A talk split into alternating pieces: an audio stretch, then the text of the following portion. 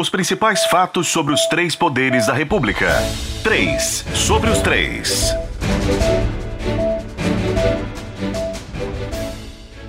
Olá, tudo bem? Você está no podcast que semanalmente analisa os três poderes da República. É o 3 sobre os três. Está voltando agora para a sua temporada 2024. A gente analisa sempre o judiciário, o executivo e o legislativo, trazendo as interfaces que acontecem entre o que se passa em Minas Gerais e o que acontece em Brasília. Por vezes as coisas se cruzam e por isso a gente tem sempre três integrantes aqui do nosso time da Sempre Editora abordando os assuntos sob diversas óticas, diversos ângulos e opiniões aqui dos nossos colunistas, comentaristas, repórteres e todo mundo que produz conteúdo aqui na Sempre Editora. Vamos abrir a nossa temporada de 2024 do podcast, com ela aqui à minha frente, sentada na nossa mesa em Belo Horizonte, aliás, Belo Horizonte não em Contagem, né, na região metropolitana de Belo Horizonte, Cíntia Castro, editora de conteúdo do O Tempo. Cíntia, tudo bem? Como vai? E aí, Guilherme, tudo bem com você? Animado para 2024? Tá ótimo. 2024 começou bom. Com notícia, as coisas estão acontecendo. A chuva que não está ajudando muito, mas as coisas boas daqui a pouquinho começam a aparecer no noticiário também. Quem está conosco e sempre cheia de notícias, sempre cheia de informação, é Francine Ferreira, nossa editora-chefe de O Tempo Brasília. Oi, Fran, bom tê-la conosco mais uma temporada, tudo bem? Oi, Ibrahim, oi para a Cíntia também. Prazer é todo meu de estar falando com vocês nesse novo ano. Um ótimo 2024 para a gente.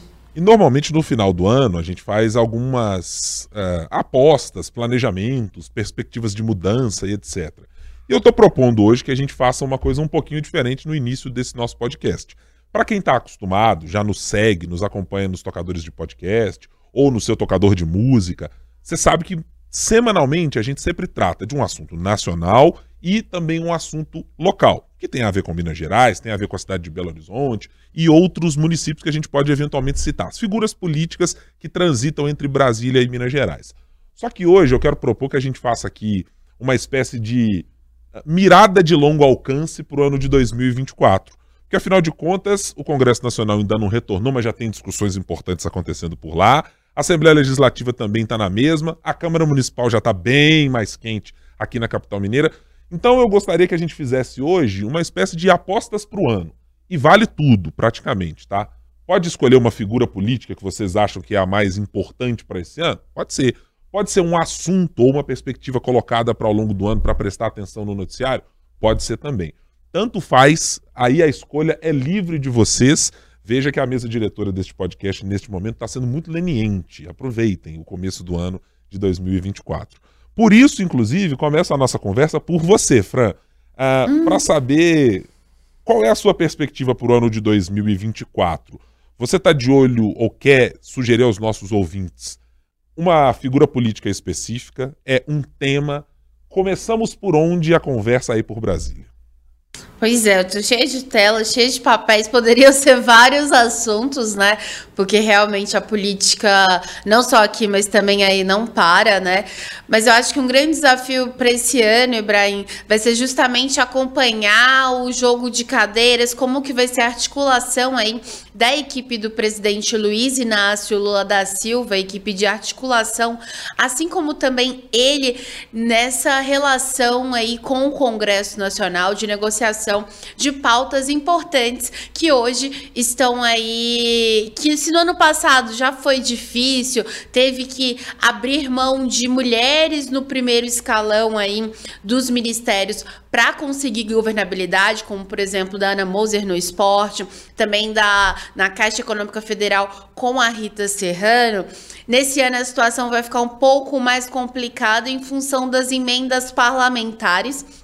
Isso porque o, durante a votação aí do orçamento no final do ano passado no Congresso Nacional, não só houve o aumento no tamanho dessas emendas, então engordando aí, por exemplo, o fundão foi para quase 5 bilhões de reais e as emendas parlamentares para 53 bilhões de reais, então 16 bilhões a mais do que o governo havia proposto, mas também tem teve também cortes no PAC, cortes no Minha Casa Minha Vida, em outros programas sociais que vamos dizer que são bandeiras do governo, mas uma mudança muito específica e muito significativa e que ninguém acreditava que ia passar, mas no fim passou, foi justamente o calendário para liberação de emendas parlamentares. Se antes, seja uma emenda individual ou de bancada, o deputado, o senador indicava e o governo liberava isso quando bem quisesse, ou melhor, quando precisasse, né, nas vésperas de votações importantes,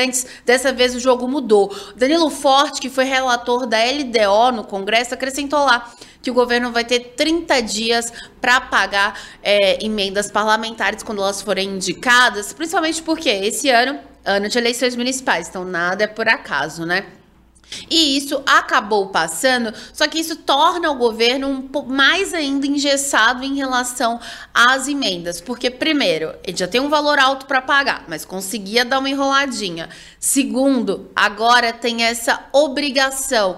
Então, vai ser um jogo de cadeiras para ver como que vai ficar isso no final das contas. Lula tentou vetar esse ponto, né? Apresentou o veto, mas no Congresso todo mundo diz que isso vai ser derrubado. Pelo menos a aposta, por exemplo, do líder do governo, o Randolfo Rodrigues, senador.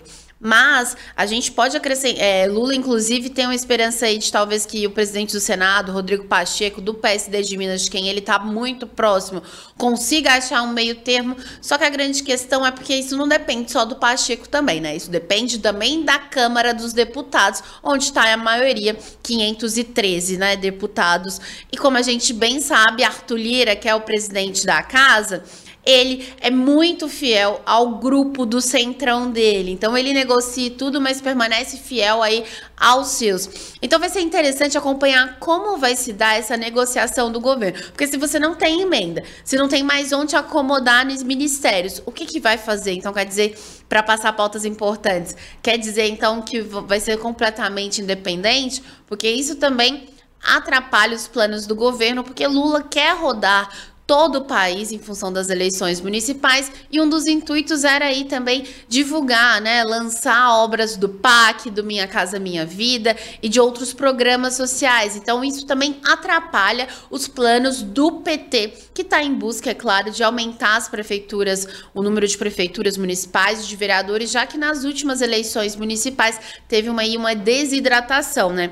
Então Vai ser interessante acompanhar o PAC, está com 56, 55 bilhões de reais, é muito dinheiro ainda, mas claro que isso muda muito em ingessa. E Alexandre Padilha, ministro das Relações Institucionais, que sempre aí que é o responsável pela articulação com o Congresso Nacional, pode cair ainda em janeiro. Então vai ser interessante acompanhar como que vai se dar essas negociações, já que tem pautas importantes aí, é, principalmente econômicas neste ano na pauta do Congresso Nacional. É, é bastante interessante essa perspectiva mesmo, Fran, porque é, ela amarra de uma maneira geral muitas das coisas que podem definir o próprio futuro político do presidente Lula pensando para sua eleição de 2026. É, passa por alguns desses acordos organizar de alguma maneira as sucessões que podem acontecer na Câmara e no Senado. Será que os aliados de hoje, ou os aliados momentâneos de hoje, se manterão desta maneira com o governo, se as emendas não forem pagas na mesma proporção que esperam, ou se o resultado eleitoral deles em 2024, dos seus aliados, dos seus redutos eleitorais, é, ele puder dizer, ó, o governo federal não me ajudou nessa história aqui que eu esperava ser contemplado, ou ser melhor contemplado. Então tem muita coisa que está amarrada, acho que nessa perspectiva que você trouxe e que merece a atenção mesmo. Eu vou aproveitar, inclusive, para puxar para uma das minhas apostas desse ano de 2024, que foi o que foi mencionado pela Fran sobre eleições municipais. É, eu estou bastante curioso para ver o desempenho, em especial, de uma tese com a qual a gente tem lidado há muito tempo. Foi tema até de alguns livros no final do ano de 2023, dentre eles do jornalista Thomas Trauman, também do pesquisador Felipe Nunes aqui é, de Belo Horizonte, é, ainda nessa espécie de resiliência de uma polarização entre PT e PL, ou de lulismo e bolsonarismo. Os resultados eleitorais de 2020 dão um indicativo de que não são exatamente essas duas figuras as mais preponderantes nas decisões municipais. Elas foram muito importantes, claro, num debate em que é, na, na, característica principal personalista brasileira de escolher ou de centrar na figura de um salvador da pátria, alguém que, uma vez eleito para o Poder Executivo, consiga domar o Judiciário, consiga domar o Congresso, contar com um super é, campo de apoio nacional, mas que não se traduz necessariamente do que se vê nas prefeituras. Eu fui pegar alguns dados, por exemplo, das últimas eleições. No caso do Tribunal Superior Eleitoral, quando apresenta os dados de quem venceu as eleições no ano de 2020, os grandes vencedores foram quatro partidos, entre eles um apenas dessa polarização, que é o PL, do ex-presidente, aliás, do ex-presidente e do, eh, de Jair Bolsonaro. Democratas, até então, e PP, PSD, tinham ainda é, ecos de um distanciamento dessa polarização. Ela nunca se traduziu em votos efetivos para as candidaturas nacionais. Tentou-se de todas as maneiras encontrar a tal chamada terceira via. Sempre falta a ela uma coisinha muito importante: voto. Mas nos municípios isso parece ser bastante diferente. É, as razões, os motivos pelos quais os eleitores escolhem os seus é, eleitos para os municípios, me parece ser bastante distanciada, é, ou mais distanciada do que é nacionalmente, certamente o é. Mas eu não tenho certeza de o quanto essas duas figuras serão capazes de, uma vez subindo em palanques para a disputa das prefeituras em 2024, de serem os grandes definidores dessas eleições.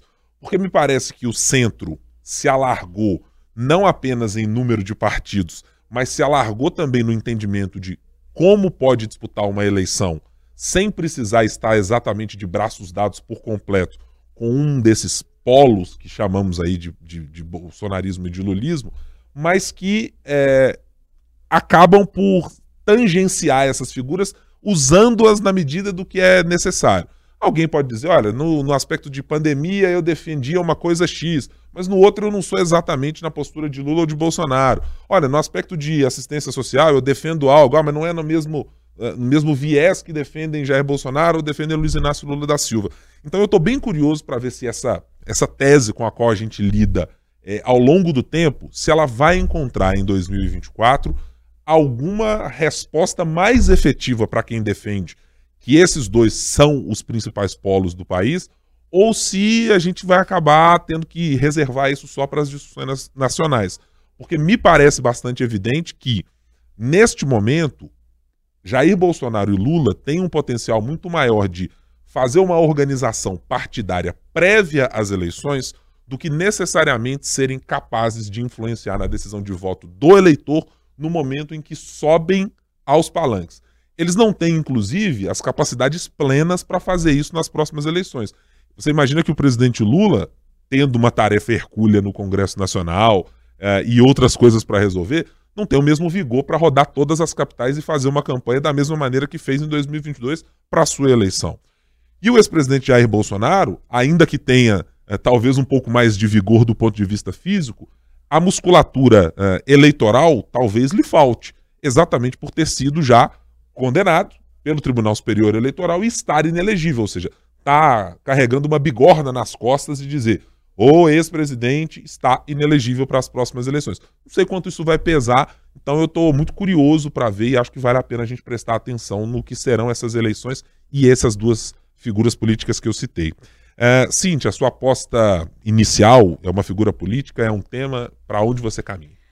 Ué, eu tenho tema e uma figura, mas pensando na figura, eu penso que Minas Gerais, Belo Horizonte especificamente, pelo menos nesses primeiros meses, o prefeito Fuad Noman é uma figura que ele vai chamar atenção ali por causa desse jogo da prefeitura, da, da né, das eleições.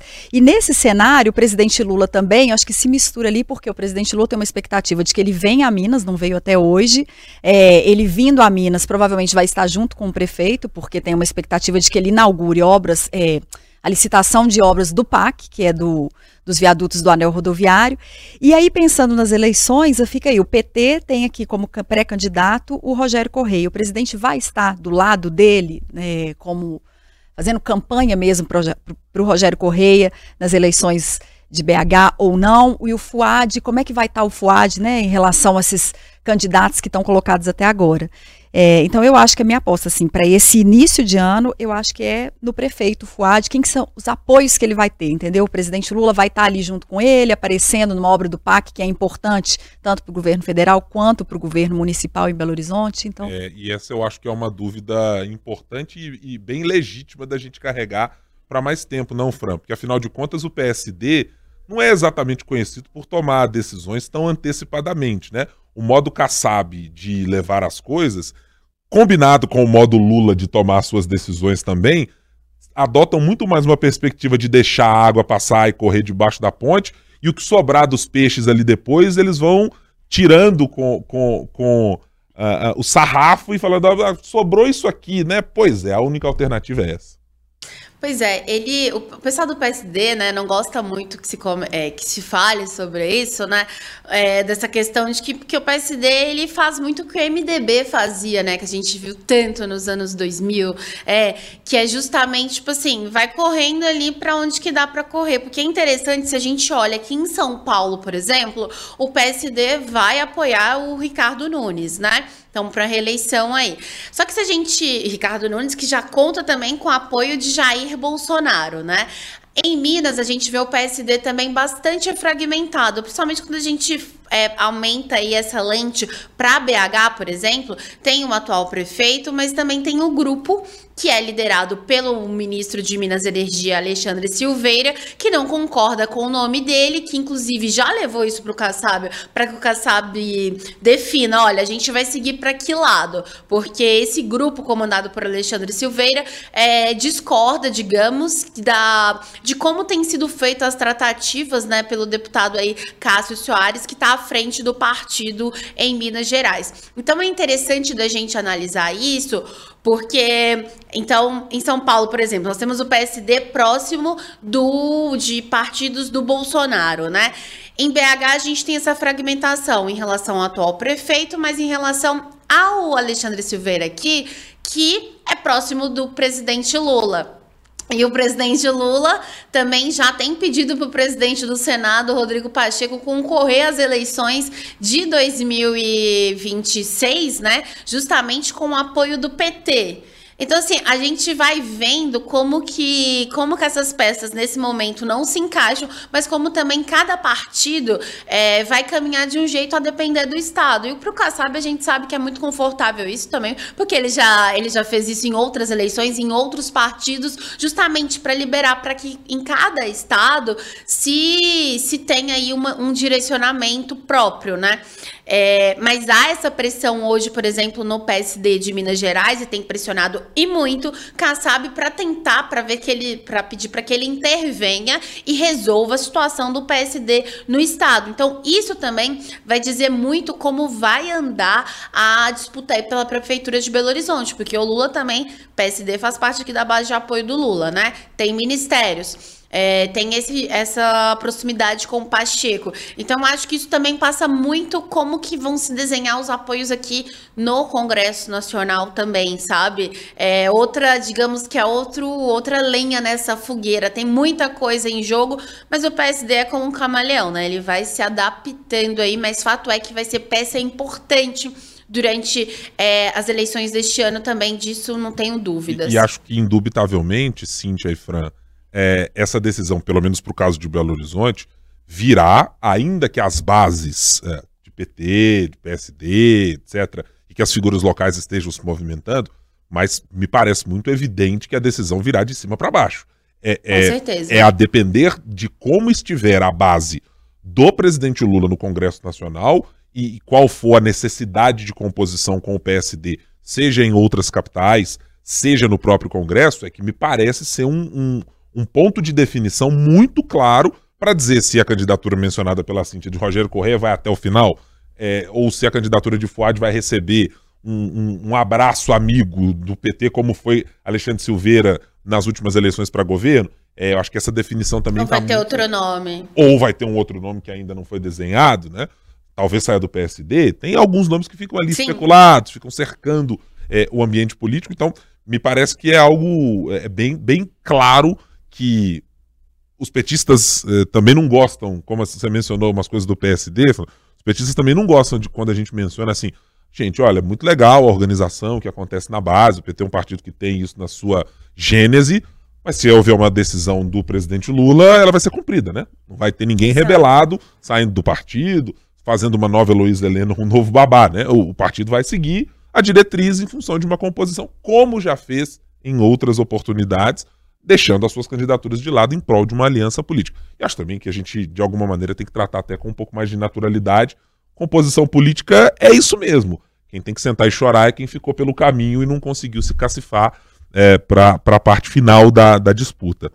É... E o campo progressista também, né? A gente pode falar. Então, é, o PT se distancia, né, de outros partidos. Se escolher seguir por esse caminho, se vier daqui de Brasília para lá, de PSD e PT juntos, se distancia, de, por exemplo, de PSOL, de rede, de outros partidos também. Então, é interessante ver como que esse jogo vai se dar. Também tem o nome já da Duda, né, para disputa. Então, vai ser interessante acompanhar quem que vai abrir mão de quê, quem que vai perder o quê aí nessa nesse, nesses arranjos, né? É, porque é isso que acontece, né? Assim, os eleitores de esquerda, eles estão nesse momento hoje, há 10 meses da eleição, assim, tem três candidatos, pré-candidatos que já se colocaram que dividem aí esses votos, que é o Rogério Corrêa do PT, a Duda pelo PDT e a Bela Gonçalves pelo PSOL.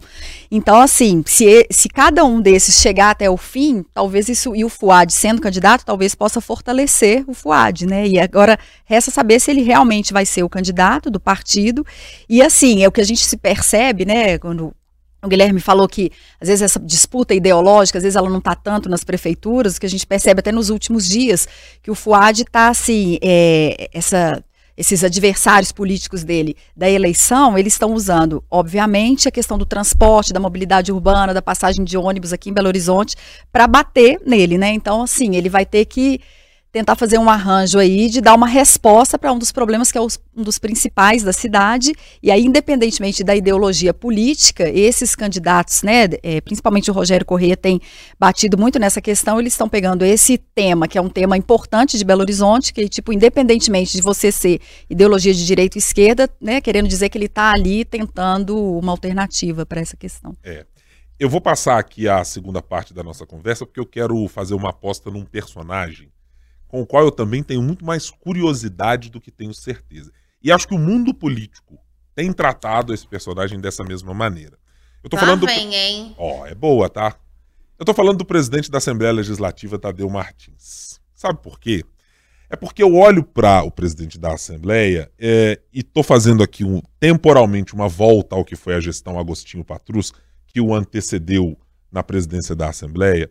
E eu me lembro exatamente quando, no início da gestão, Agostinho à frente uh, da, da Assembleia Legislativa, havia flores, cafezinho, pão de queijo, uh, doce de araxá, tudo funcionava bem no diálogo entre as partes. Até que houve um momento de cisão muito clara.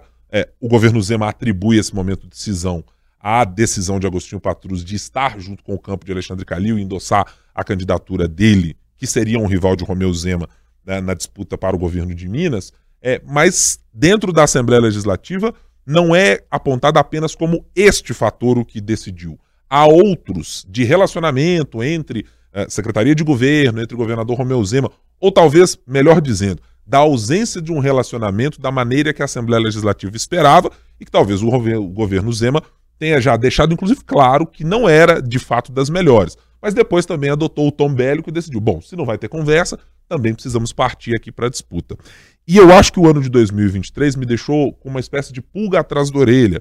Mesmo na última entrevista concedida aqui pelo uh, o presidente da Assembleia, ele, claro, tem um perfil conciliador por excelência. É, é, ele é uma figura que, com a qual você se simpatiza na primeira conversa uh, com o presidente da Assembleia. Porque ele é uma figura afável, está sempre tratando bem as pessoas, é, é, é um sujeito absolutamente simpático no trato do dia a dia. E do diálogo, né? E do diálogo, e que ofereceu uma porta aberta para o governo Zema ao dizer: olha, eu não tenho garantias de que vou fazer o que vocês gostariam, porque inclusive ele não era o candidato preferido do governo Zema, mas também disse: olha, eu também não vou ser aqui um anteparo ou, ou o capitão da treta, né? Vou trazer todo mundo aqui para ficar brigando o tempo inteiro. O que eu posso prometer é que Sentemos à mesa para conversar e vocês apresentem as suas demandas e a Assembleia também as receberá de ouvidos abertos. Só que eu acho que o regime de recuperação fiscal e da maneira como ele foi parar da conversa na Assembleia Legislativa para as mãos de Rodrigo Pacheco e o seu grupo político uh, em Brasília, me deixou com uma percepção de que talvez estivéssemos ali vendo um momento de virada de chave com o Tadeu Martins.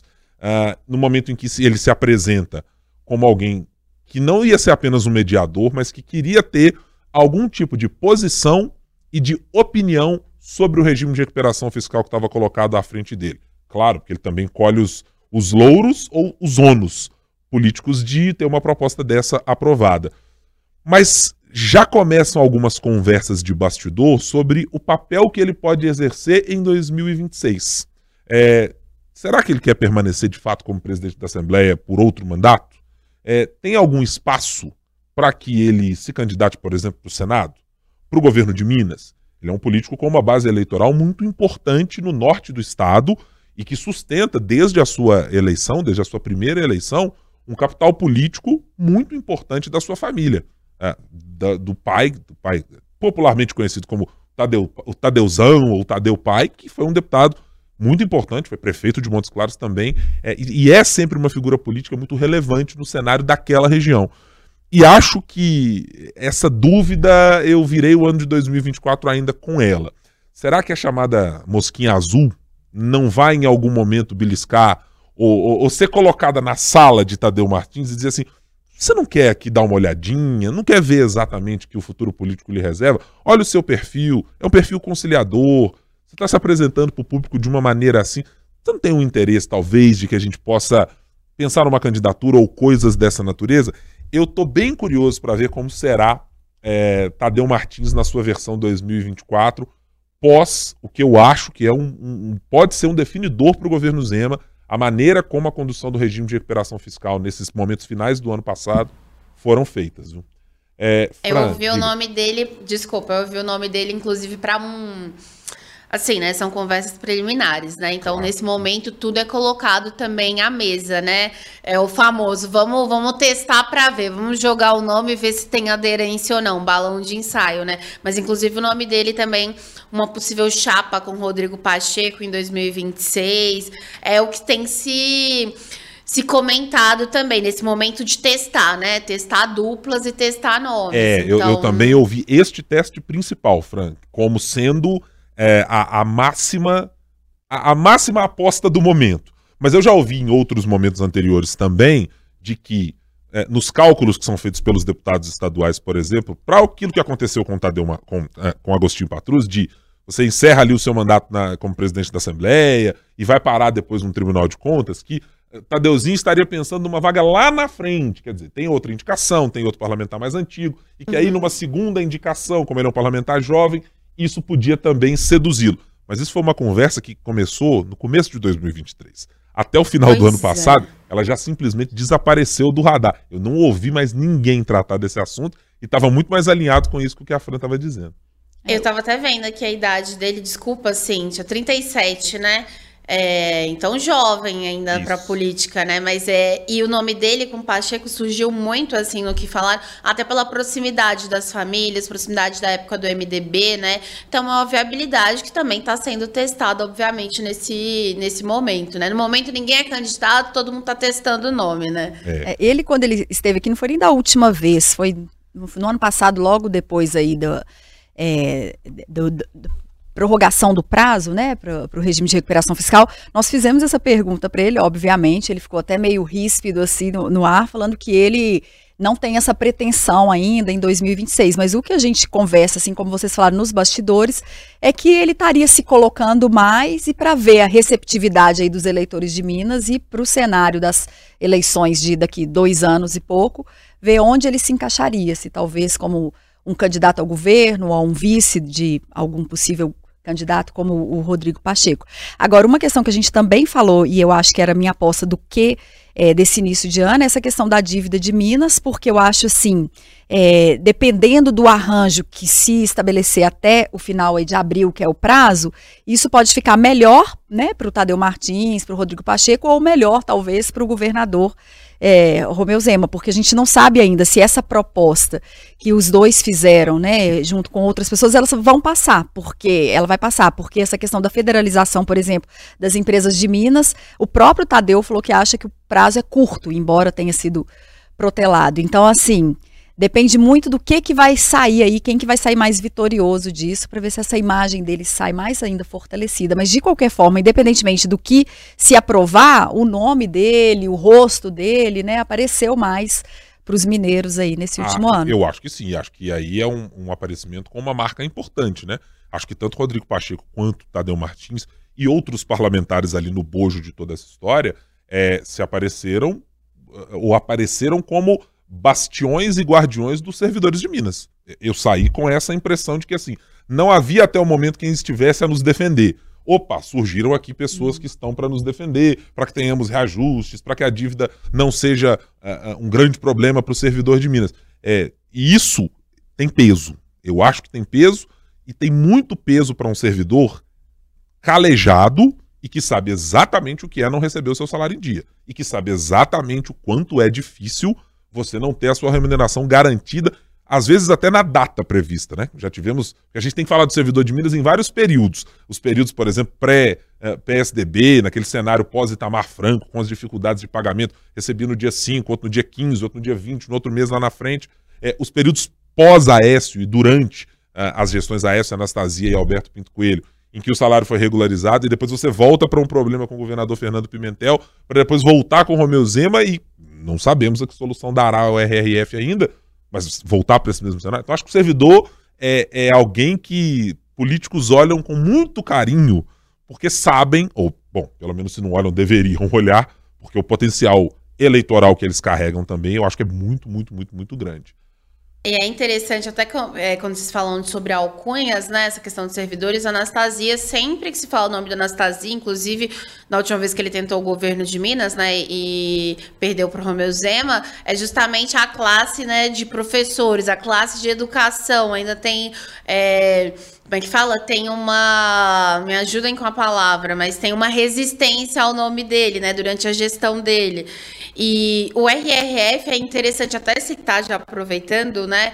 É, porque já não é descartada também uma segunda prorrogação desse prazo. O que se pensa muito é que, nesse primeiro prazo, é, vão se dar as soluções no sentido legislativas. Então, o Haddad entregar a proposta, falar: olha, isso aqui vale, isso aqui não vale, e isso ser, começar a ser tratado no Congresso Nacional. Então, não há os atores principais desse processo, que aí seriam um, um, com um pedido tanto pela AGU também com o apoio do Senado, de pedir uma extensão também desse prazo que já foi, já tinha sido estendido anteriormente, né? Então, ao longo desse ano, como a Cintia citou, o RRF vai continuar bastante aí na pauta, então não vai ser uma coisa que até abril encerrou e pronto, não, pelo contrário. Então, pode ter uma nova extensão desse prazo depois para justamente ter as aprovações, por exemplo, na Assembleia de Minas, aqui primeiro também no Congresso Nacional, então tudo isso também está no tabuleiro político. É, e a Fran citou um nome, viu, que eu acho que nesse ano de 2024, pelos ecos iniciais de 2024, nos primeiros dias, com uma declaração que deu, e que eu achei uma declaração absolutamente trivial e normal, é Fernando Haddad e a sucessão do presidente Lula. Porque o que eu imagino que esse senhor, ministro da Fazenda, será bombardeado pelo ponto de vista econômico, porque há vários setores da economia que estão muito críticos à ideia do déficit zero com uma, um aumento vultoso da arrecadação. Há reoneração. Reoneração. Muita gente torcendo o nariz, é, lembrando a Fernando Haddad o seguinte: bom, ainda que o senhor tenha sido o candidato é, de Lula enquanto ele esteve preso e agora é o ministro da Economia, isso não lhe dá a garantia de que o senhor necessariamente será o sucessor é, do presidente Lula. E deu para ver pelas palavras de Lindbergh Farias, de Gleisi Hoffmann, que as coisas não estão absolutamente pacificadas nesse sentido. Então eu acho que na minha aposta também de, de uma figura política para a qual é, o olhar naturalmente já estaria direcionado por ser o ministro da Economia num governo que precisa da economia para convencer uma parcela do eleitorado que o rejeita fortemente. Não é a maioria do eleitorado, mas é uma parcela do eleitorado enorme, com uma diferença de votos muito pequena, sempre para a gente recordar as eleições de 2022. É, mas acho que as primeiras pitadas de alto lá Fernando Haddad com as suas pretensões, se elas existem, de ser um, um sucessor do presidente Lula, é, segura um pouquinho o ímpeto, porque as coisas não serão tão, tão naturais assim. Acho que talvez isso seja até combustível para que Fernando Haddad entregue uma economia ao final do seu mandato. Não sei se vai durar só desse ano, daqui os mais, mais três anos como ministro, mas para ver o que pode acontecer. É, o nome dele era muito falado junto com o Dino de uma possível sucessão, né? Só para aproveitar, Sim. Flávio Dino é o meu quem, né, hum. desse ano muito. Você viu que eu já, né, já tentei puxar gostei, ali, gostei. já para. Foi bem, foi né? bem. Foi bem. bem sutil, só que não. é, justamente Flávio Dino, muito curiosa para ver a partir do dia 22 de fevereiro como que vai ser a postura, né? De combativo, twitteiro, é, vai, não vai dar tantas entrevistas, como que vai ser. E interessante também é, ver como é que vai ser a postura dele, porque ele vai pegar muitos casos aí que, inclusive, de pessoas com quem ele já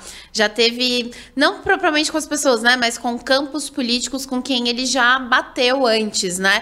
Porque, claro, foi do PCdoB, enfim, hoje está no PSB, mas é uma figura que já tem uma longa história política e agora está chegando aí na corte mais alta, né, mais importante do país, no judiciário. Então vai ser interessante ver como Flávio Dino se portará se ele vai vestir a, do, a, toga, né, e aceitar o conselho aí dos amigos, do, dos ministros de ser um pouquinho mais mais, né, mais discreto. Não é, sei. Não, eu acho impossível esse Também acho esse Também acho impossível. isso pro, pro mas se ele vai tomar ali, vai ficar mais calminho, um suquinho de maracujá, né, antes das sessões, mas vai ser interessante acompanhar como que vai ser essa postura dele daqui para frente no tribunal e como que ele vai também, né, se é que ele quer isso, atuar para convencer de que a atuação dele vai ser uma atuação imparcial, né, que é uma crítica, né, de quem discorda dele, de que ele leve a política para dentro, né, dessa questão da justiça mesmo. Então, como que vai ser ele, ele né, como que ele vai ter esse jogo de cintura ali para atuar de forma que ele não seja condenado por estar sendo parcial, né, dentro da corte. É, eu acho que essa, essa aí, viu, Cíntia, independentemente da decisão, essa crítica vai Já tá parar. Tá e não vai parar a, apenas sobre Flávio Dino, vai parar sobre o Supremo Tribunal Federal. É, eu acho é, que é ele chegou, né? Então, agora ele está acostumado a, a, apanhar, assim, entre aspas. Agora que chegou, ele falou que já estava preparado, é. né? Vamos eu, ver. Eu acho que, inclusive, é a mesma percepção que a gente tem quando analisa algumas das coisas que são feitas por André Mendonça. Você olha sempre, e, e essa é uma culpa, vou chamar de culpa, né? Essa é uma questão que ele carregará ao longo do tempo, toda vez que for analisar, por exemplo, alguma questão que tiver um traço religioso. Ele vai dizer, ah, é o ministro terrivelmente evangélico indicado pelo ex-presidente Jair Bolsonaro. Quer dizer, aí cabe ao ministro, ao longo do seu tempo dentro da corte, de se apresentar a maneira que ele julgar correta dentro dos processos. É, o Zanin, né? O Zanin também é outro, né? Quer dizer, ah, ele vai ser um lulista, ele tá lá para ser o defensor do Lula, ou em última instância do PT. o né? Dias Toffoli mostrou que não, né? É... Desde que foi, desde que subiu o STF. Nem Joaquim Barbosa é tido nessa conta também, né? Que é, tinha-se uma expectativa de, olha, este aqui também passou ao largo disso. Acho que a, a, as vestes de ministro têm essa capacidade. O poder aumenta consideravelmente, tem uma blindagem importante para a democracia, para que ele também não seja solapado a cada nova opinião que der sobre as coisas. Ó, eu acho que a gente teve num bom ritmo, hein? Para primeiro episódio do ano, conversamos aqui sobre alguns bons assuntos, teremos mais apostas a fazer nesse ano. Então vamos nos despedir já no dia de hoje. Ô Fran, muito obrigado por tê-la aqui conosco nesse início de temporada de 2024. Espero você na semana que vem, tá? Super combinado, é um prazer sempre falar com você, você também, Cíntia, e até o próximo episódio. Cíntia Castro, venha sempre, tá? É sempre bom tê-la aqui conosco, porque como a Marina tem muitas férias para tirar ao longo do ano, sempre, né? É um, é um negócio bem recorrente, assim. É igual prorrogação de prazo do RRF. Sempre tem uma para fazer. É, volta aqui para a gente Volto, várias sim. vezes, tá? Volto sim, só chamar. Obrigada, viu? Obrigada e um bom ano aí político pra gente. Muito obrigado a você que está aí nos acompanhando. Esse é apenas o primeiro podcast da nossa temporada de 2024. Então, se você está aí no seu tocador de podcast, está no seu tocador de música, Compartilhe nas suas redes sociais, espalhe aí para os amigos. Sabe aquele amigo que você gosta de discutir política? Pois é, manda para ele. Espalhe aí a palavra do 3 sobre os 3, que a gente está aqui sempre semanalmente trazendo análises e algumas repercussões daquilo que acontece nos três poderes. Muito obrigado pela sua companhia. Tchau, tchau.